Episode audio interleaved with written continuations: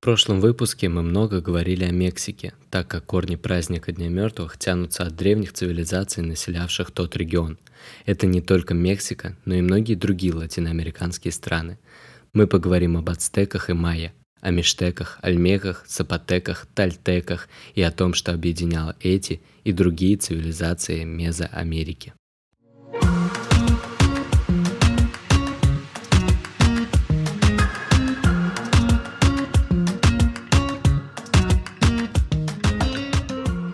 И снова привет, амиго! Я Даниил Громов, ты слушаешь подкаст о явлениях испаноязычного мира, о культуре и жизни в горячих странах Латинской Америки и, конечно, в Испании. Я профессиональный переводчик испанского и греческого с лингвистическим высшим, писатель, поэт, ну и многое другое. Здесь я делюсь ответами на вопросы, которые требуют глубокого погружения в испаноязычную культуру. Мне это интересно, надеюсь и тебе будет тоже. Так что поехали! Ну, поехали и приехали мы в Мезоамерику. Мезоамерика являлась родиной многочисленных высокоразвитых культур и цивилизаций. Это были и ацтеки, и майя, из самых таких известных. Это были и миштеки, альмеки, пурепича или тараски, сапотеки, тальтеки, татанаки, уастеки, чичемеки и другие – Индейские языки Мезоамерики, принадлежащие примерно к 10 различным семьям, плюс еще несколько изолированных языков, эти языки тесно взаимодействовали между собой и приобрели ряд сходных черт, которые в настоящее время характеризуются как Мезоамериканский языковой союз. Хотя в настоящее время в Мезоамерике доминирует испанский язык, число носителей ряда местных языков продолжает медленно расти – это май, э, юкатекский майя, науатль, сапотекский, миштекский и другие языки. Мезоамерика. От древнегреческого «месос» – это средний. Это историко-культурный регион, не следует путать его, кстати говоря, с Центральной Америкой. Этот регион простирался примерно от центра в Мексике до Гондураса и Никарагуа. Термин был введен в обиход в 1943 году германским философом и антропологом Паулем Кирх, Кирхгофом. Я уже не первый раз, поверьте мне, записываю это, потому что не могу прочитать фамилию, но я так и оставлю. Это мой подкаст, делаю, что хочу. Итак, поехали дальше. Про определение.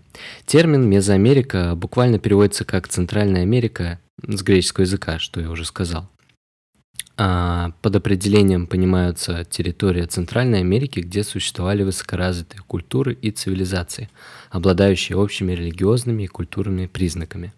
Границы Мезоамерики всегда изменялись и зависели от экспансионистской политики тех или иных мезоамериканских государств. А, Пауль Кирхгоф а, изучавший доколумбовые культуры, заметил, что культуры, находящиеся на территории Южной Мексики, Гватемалы, Белиза, Сальвадора, Западного Гондураса, Никарагуа и Коста-Рики, обладали рядом общих признаков. На основе собранных данных антрополог пришел к выводу о том, что данные цивилизации образовывают общий культурный кластер в результате тысячелетнего соседства и взаимного культурного и торгового влияния. И данный термин по-прежнему остается официально принятым в научном сообществе, хотя также принято выделять цивилизации, принадлежащие культурным кластерам так называемых Арида Америки и, Аз, и Оазис Америки, которые не принято считать частью Мезоамерики. Ну, Арида Америка это вот такой э, засушливый регион был, э, и там складывались такие культурные, экономические особенности, и, соответственно, Азис Америка наоборот там, где было очень влажно, много воды. Это вот такая культура.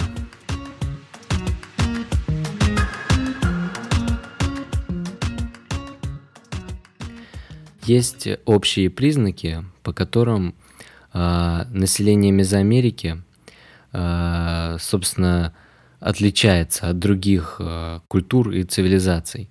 И в доколумбовую эпоху оно отличалось э, вот такими признаками. Э, первый признак – это общество, выстроенное на основе земледелия и выращивания кукурузы. Да, именно ее. Это как для нас э, колоски, хлеб, там пшеница, вот там вот кукуруза, из нее там муку делали, ну и так далее, я еще расскажу. Так вот, земледение и выращивание кукурузы. А, там были сложные структуры правления, многие из которых развились в государство.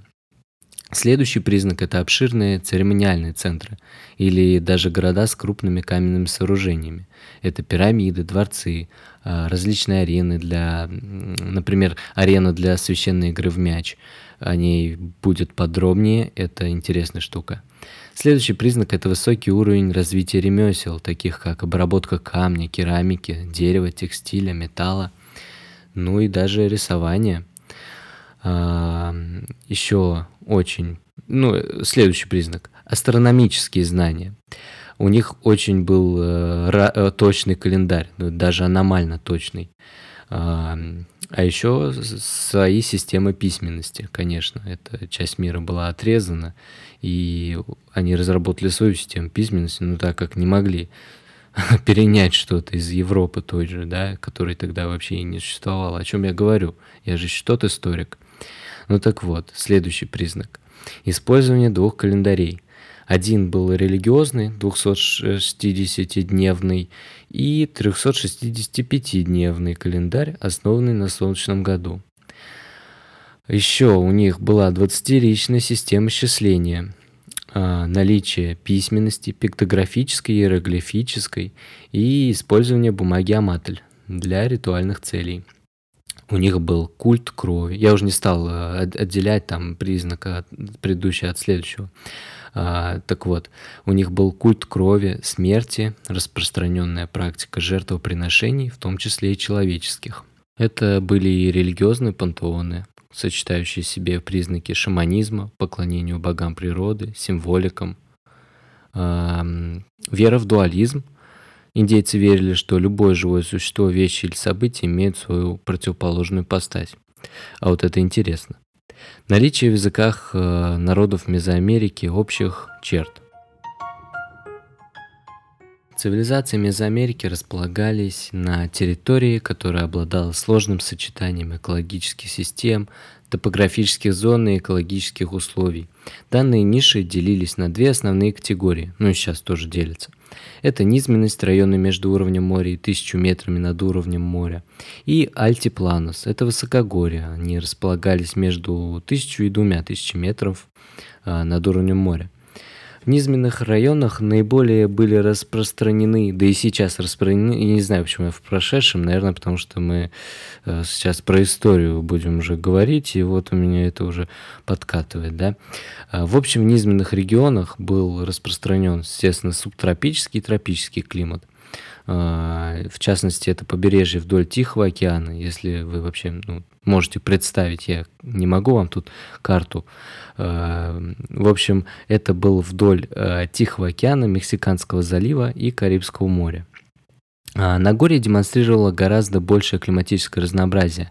Тут был и сухой тропический климат, и холодный горный климат, ну и преобладающий умеренный климат э, с теплыми температурами и умеренными осадками – но осадки варьировались от засушливых э, регионов Оахака и северного Юкатана, ныне Мексика, э, ну, штат, до влажных южных районов Тихого океана и Карибского моря. Регион был довольно-таки вулканически активным. Там проходили, проходили горы Сьерра-Мадре, состоящие из нескольких небольших хребтов. Они соединяли северную часть Мезоамерики с югом, а, ну и проходили по нынешней а, территории Коста-Рики. А, на территориях наблюдается вулканическая деятельность. Часть цепи Сьерра-Мадре, проходящая через центральную и южную часть Мексики, известна как поперечная ветвь Эджи Вулканика или трансмексиканский вулканический пояс. В пределах Сьерра-Мадре насчитывается аж 83 э, неактивных э, вулкана и э, примерно столько же активных. А, там в Мексике сейчас есть активные, в Гватемале, Сальвадоре, Никарагуа и, на Кост... и даже в Коста-Рике. А что у нас там по влаге всякой жидкости, по рекам? А по рекам у нас вот как. Э, за пределами северной Майяской низменности реки в Мезоамерике встречаются повсюду. Многие из них играли решающую роль в местоположении поселений городов, которые индейцы предпочитали строить непосредственно рядом с источником воды. Самая длинная река в Центральной Америке – Усумансита. Она образуется в Гватемале где сходятся другие реки, я не буду названия, слушайте, тут столько названий, вот, да, э, давайте я лучше по делу, а то мы застряли где-то в топографии, мы даже еще до истории не добрались, до моей, э, не самой, скажу честно, любимой части, а дальше у нас самое интересное будет. Так вот, по рекам. Северная майяская низменность, особенно северная часть полуострова Катан, отличается почти полным отсутствием рек. Кроме того, на северном полуострове нет озер. Основным источником воды этой области являются водоносные горизонты, к которым можно добраться через природные колодцы, так называемые сеноты. Это такие карстовые провалы, очень красивые, можете посмотреть в интернете, обалдеете, а лучше съездить. Э, ну и вокруг подобных колодцев майя часто возводили города и поселки, полностью полагаясь на запас воды в подобных колодцах. Вот что примечательно, да? А в Мезоамерике присутствуют почти все экосистемы. Более известной из них является мезоамериканская система барьерного рифа, вторая по величине в мире. А флора и фауна тут э, отличаются одним из самых богатых разнообразий в мире, хотя с каждым годом все большее количество видов попадает в Красную книгу и оказывается на грани исчезновения в результате губительной деятельности человека. Не кидайте пакетики в чертовы реки, и так далее.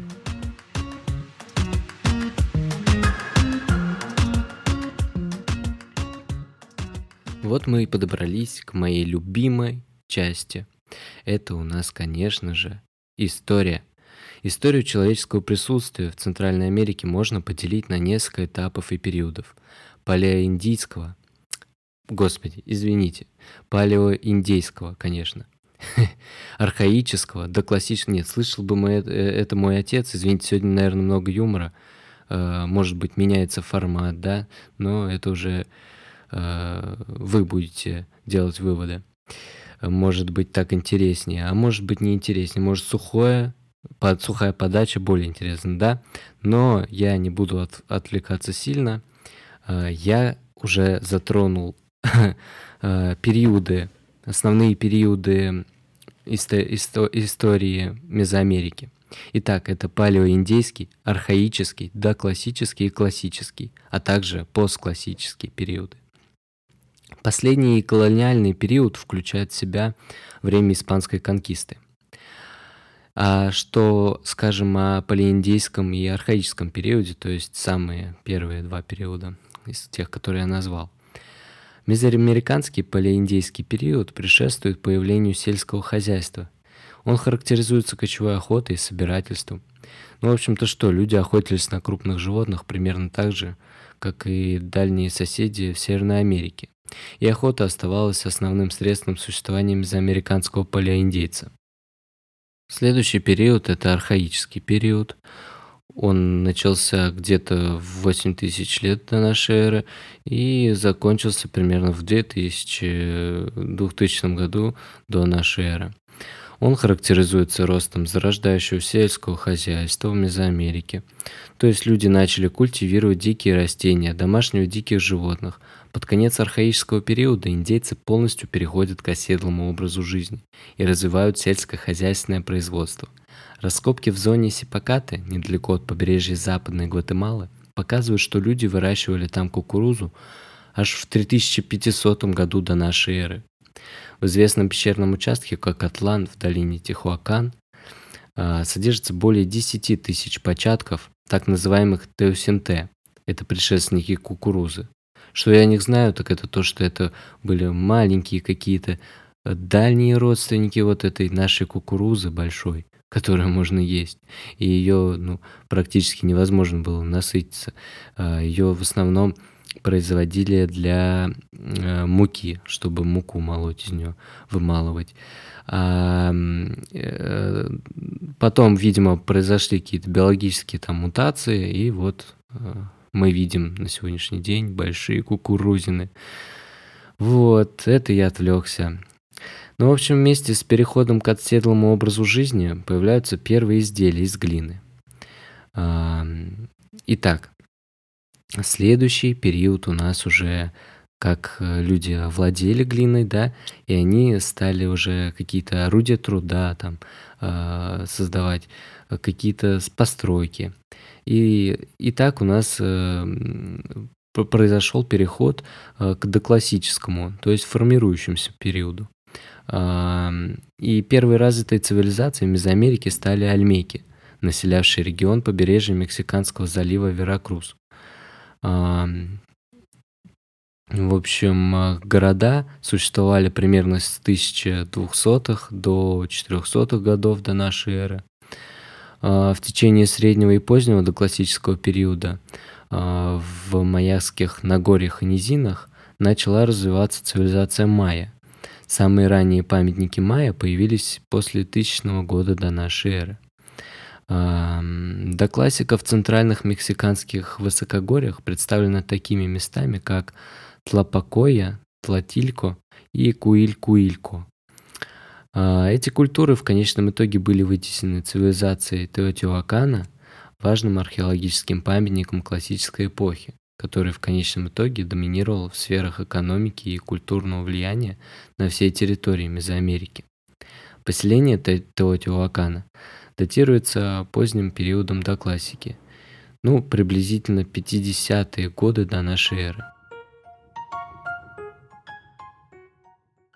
И вот так мы шаг за шагом и довольно быстро добрались до классического периода. А классический период уже характеризуется другими штуками. Он характеризуется ростом и доминированием нескольких государств-полисов, их изменчивым состоянием и способностью поддерживать региональное первенство.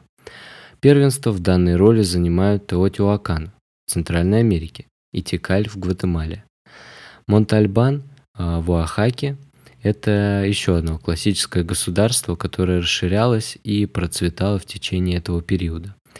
Но столица Сапотеков оказывала меньшее, ну, вот это вот Монте-Альбан, это столица Сапотеков, и она оказывала меньшее региональное, межрегиональное влияние, чем те два других города, чем Тикали, Теотиуакан. Во время раннего классического периода Теотиуакан оказывал сильное культурное и политическое влияние Мезоамерики. Многие архитектурные элементы и предметы искусства среди разных отдаленных городов и поселений копировались таковых из э, Теотиуакана. Э, по всей территории Мезоамерики встречается обсидиан, э, торговля которого контролировалась Теотиуаканом. Одновременно на большей части южных майяских низменностей доминировал город Тикаль в политическом, экономическом и военном отношении. Город контролировал обширную торговую сеть, простирающуюся на весь юго-запад Мексики, продавая обсидиан, импортированный из Центральной Мексики, и горной Гватемалы. А, а также это был нефрит из долины Мотагуа в Гватемале. А, Тикаль, Тикаль а, часто вступал в конфликт с другими государствами. Вот что, собственно, о нем мы знаем о раннем классическом периоде. А период поздней классики, он начался с 600-х э, годов до нашей эры и продлился до 909 года до наш, э, нашей эры. Он характеризовался временем ужесточенной конкуренции между городами майя. Это в значительной степени было связано с уменьшением социально-политической и экономической мощи Текаля. Примерно в 710 году Тикаль начал возрождать свою мощь и начал строить сильные союзы, побеждая главных соперников. В районе мая поздний классический период закончился упадком мая, переходным периодом, связанным с массовым исходом мая а, с построенных ими городов по неясным по сей день причинам одними из которых э, могла послужить нестабильная политическая обстановка или природные факторы. Города майя были слишком зависимы от природных источников воды, не имели технологий по, транспорт, по ее транспортировке. У них были перенаселенные города, которые не справлялись с обеспечением водой населения.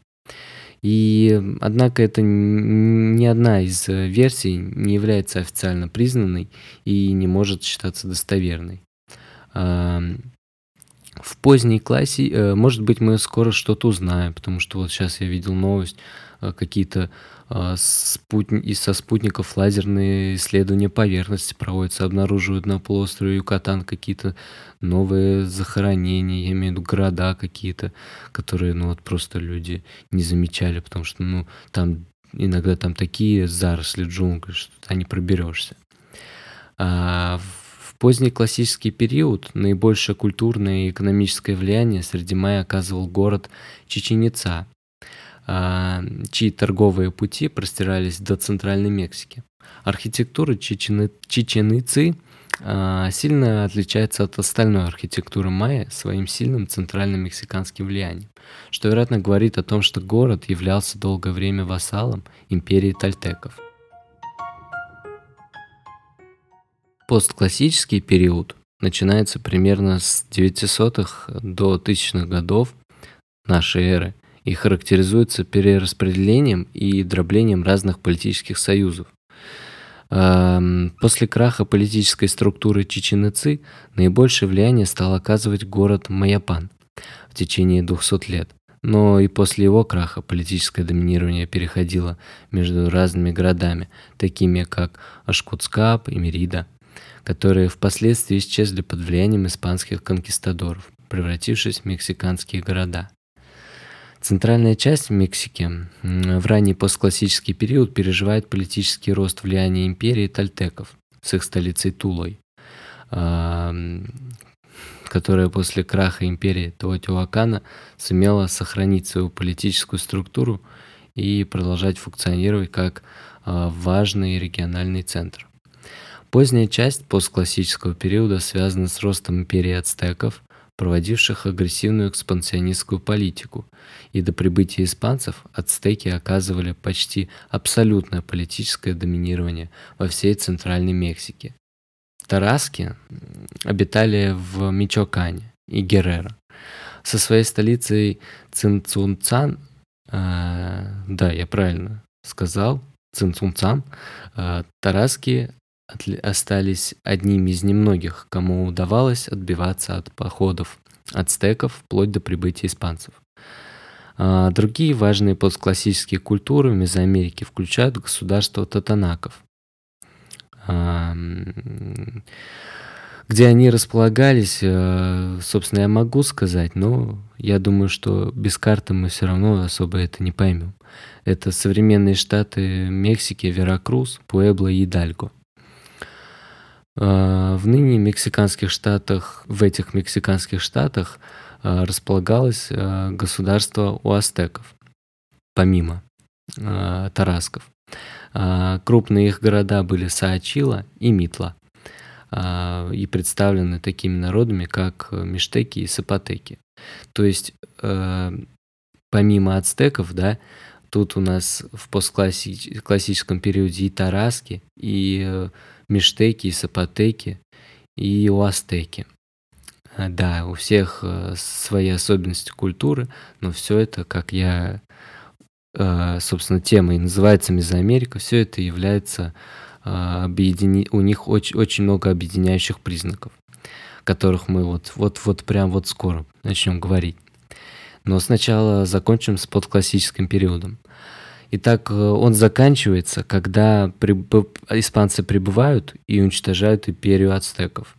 Некоторые майя продолжали удачно обороняться от испанцев, просуществовав аж до 1697 года. А, например, как э, майяский город Таясаль.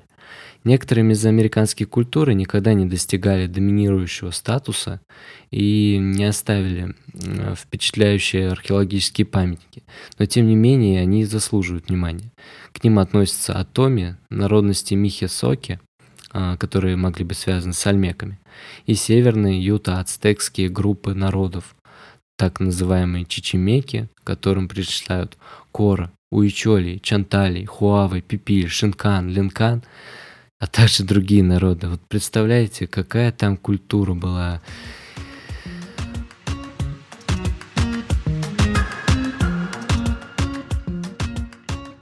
Пару слов об архитектуре. Архитектура культур Мезоамерики отличается своей сложностью и богатством стилей по сравнению с остальными индейскими культурами Нового Света. Ну, это, например, инки, да? Про них мы здесь не говорим.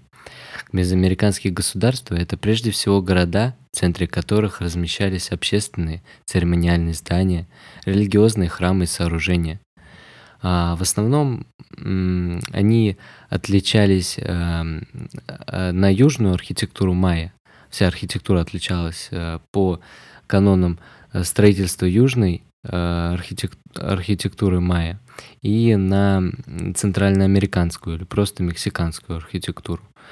И эти стили развивались на разных этапах истории Мезоамерики, но в результате интенсивного культурного обмена между собой на протяжении тысячи лет они в итоге имеют множество общих признаков – Особенность мезоамериканской архитектуры – это ее иконография. А, архитектура украшалась изображениями религиозного и культурного значения, а, системой письма, а, рассказывающей о достигнутых обществом знаниях, законах, истории религии. Каменные здания всегда покрывали известняком и красили в яркие, преимущественно белые и красные цвета. Реже это были желтые и зеленые. До наших дней сохранились только голые каменные руины. Одной из главных особенностей мезоамериканской архитектуры заключается в ее тесной э, связи, эта особенность заключается в тесной связи с космологией, религией и географией. Э, например, расположение зданий и храмов, как правило, зависело от кардинальных направлений, мифологических и символических значений в мезоамериканской культуре. Постоянное стремление воспроизвести религиозные убеждения в конкретных материальных формах, фактически делая мир воплощением своих убеждений, было общей особенностью культуры индейцев Мезоамерики. Таким образом, каждый город был построен как микрокосм, проявляя э, разделение между подземным миром и человеческим миром. В частности, подземный мир, по поверьям индейцев, находился на севере, поэтому и здания, связанные с подземным миром, такие как гробницы, часто встречаются в северной половине города. А южная часть э, представля... представляла собой жизнь, пропитание и возрождение. Поэтому часто содержала структуры, связанные с непрерывностью повседневной деятельностью городского государства. У, у мезоамериканцев, у многих, храмы ассоциировались с горами, стелы с деревьями, а сеноты, то есть вот эти карстовые колодцы, да, были входом в подземный мир – Здания и храмы также намеренно строили под таким углом, чтобы они согласовывались с конкретными небесными событиями. Но вот э, пирамиды, храмы и другие сооружения проектировались для достижения специальных световых эффектов в день равноденствия или другие важные религиозные праздничные дни. Ярким примером может э, служить пирамида Кукулькана в Чечен-Ице – чья лестница образует тень ползающей змеи. Было замечено, что многие пирамиды повернуты на 15 градусов к востоку от севера, что, вероятно, объясняется стремлением направить пирамиды к лицу заката, а, который был, э, это было 13 августа и знаменовало а, начало мезоамериканского календаря длинного счета. В центре мезоамериканского города были большие площади, окруженные самыми важными правительственными и религиозными зданиями, такими как Королевский Акрополь, храмами на высоких пирамидах и площадками для игры в мяч. Вот мы к игру в мяче вот скоро подберемся. Я так вот, мне нравится эта игра, да, правда, вы узнаете, что это за игра. А храмы строились на высоких пирамидах, вероятно, это было стремлением приблизиться к небесам. Однако недавние открытия показывают, что пирамиды строились и в погребальных целях. А, храмы на вершине пирамиды а, представляли собой небольшие здания с алтарем в центре, и они украшены были массивной каменной или соломенной крышей или стеной. Ну, я это вот рассказываю, чтобы представление такое было, да, слова такие, вот э, сама энергетика от этого какая исходит. А, здания, вне зависимости от социального статуса, были одноэтажными. Здания для богатых людей украшались массивными крышами и барельефами. Внутри такого здания располагался двор-колодец. Археологи также обнаружили, что подобные дворцы служили и гробницами для членов семьи. Среди майя существовала практика превращения жилых зданий в святые капища. Или кап капища, да ведь? Когда в данном здании было похоронено несколько поколений из одной семьи. Вот так вот сделать гробницу из своего жилья. Интересным аспектом мезоамериканских культур а, было отсутствие многих передовых технологий, которые, казалось бы, не, ну, они были необходимы для возведения таких массивных каменных конструкций. И не имея металлических инструментов для строения таких грандиозных зданий, требовались в изобилии, наверное, трудовые ресурсы населения. Основным строительным материалом служил тизонт, пористая, сильно окисленная вулканическая порода. А, вот нам и пригодилась эта Сьерра Мадре, да, а, где куча вулканов. А, и основным строительным материалом, помимо этого, ну, тут, тут уже не строительный, штукатурка, да, штукатурка это не строительный материал. В общем, здание мезоамериканцы любили покрывать толстым слоем штукатурки. Здания простолюдин строились на каменном фундаменте из деревянного каркаса, соломы и затем тоже покрывали штукатуркой. Вот как они ее любили. Дома украшали высокие наклонные крыши из дерева и соломы. Ну что, амигос, не устали? Затронем еще тему календаря. И, наверное, хватит, потому что еще больше половины выпуска впереди. Я так посмотрел по времени. Уже, уже полчаса вас держу, наверное. Так вот, а, календарь. А знаете что? Да, э, отпущу я вас почему? Потому что будет, скорее всего, второй... Нет, он точно будет второй выпуск. Э, второй выпуск э, про Мезоамерику. Однако сделать я его, наверное, сделаю не сразу же после этого, а сделаем разбивочку. Еще какой-нибудь выпуск. Но это будет уже скорее что-то связанное больше с личностью, да, с личностью из родом из Колумбии. Так вот, вернемся к календарю. А, у мезоамериканских цивилизаций, как культур, практикующих э, сельское хозяйство, было принято делить год на четыре сезона, включающих два солнцестояния и два дня равноденствия.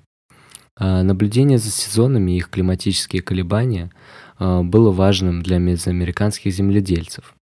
Майя внимательно наблюдали сезонные колебания, события и записывали в свои альманахи такие события, как солнечные и лунные затмения, фазы Луны, периоды Венеры и Марса, движения различных других планет.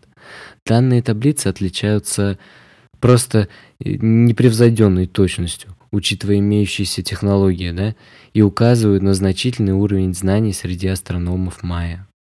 Они могли показывать будущее движение небесных тел и астрономических событий э, будущего. Э, в мае было два календаря. Один, как я уже говорил, религиозный, 260-дневный и 365-дневный э, годовой календарь. 260-дневный а, календарь предназначался для того, чтобы отслеживать удачное время для посева полей, наблюдать религиозные праздники, отмечать движение небесных тел и увековечивать память государственных чиновников. А 260-дневный а, календарь, он также использовался для предсказаний, а, как, например, католический календарь святых, и чтобы давать имена новорожденным. Вот э, имена, данные дням, месяцам и годам из американском календаре, взяты в основном из названий животных, цветов, э, небесных тел и культурных концепций, имеющих символическое значение в мезоамериканской культуре. Похожие календари использовались на протяжении всей истории Мезоамерики почти каждой культурой. Даже сегодня несколько майяских групп в Гватемале – продолжают э, использовать модернизированную версию мезоамериканского календаря в быту.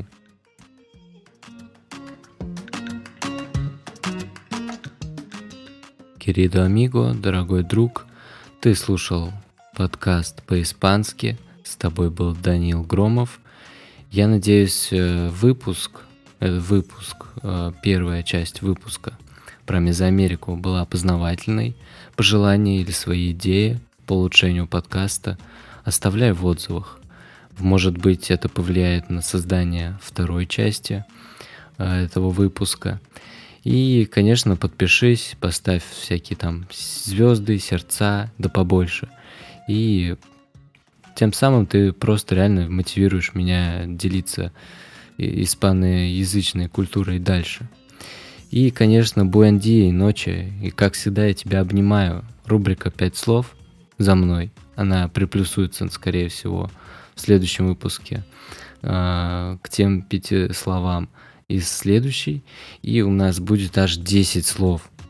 Но я, конечно, стараюсь думать о тебе, дорогой друг, и сделаю это максимально просто, человечно, короче.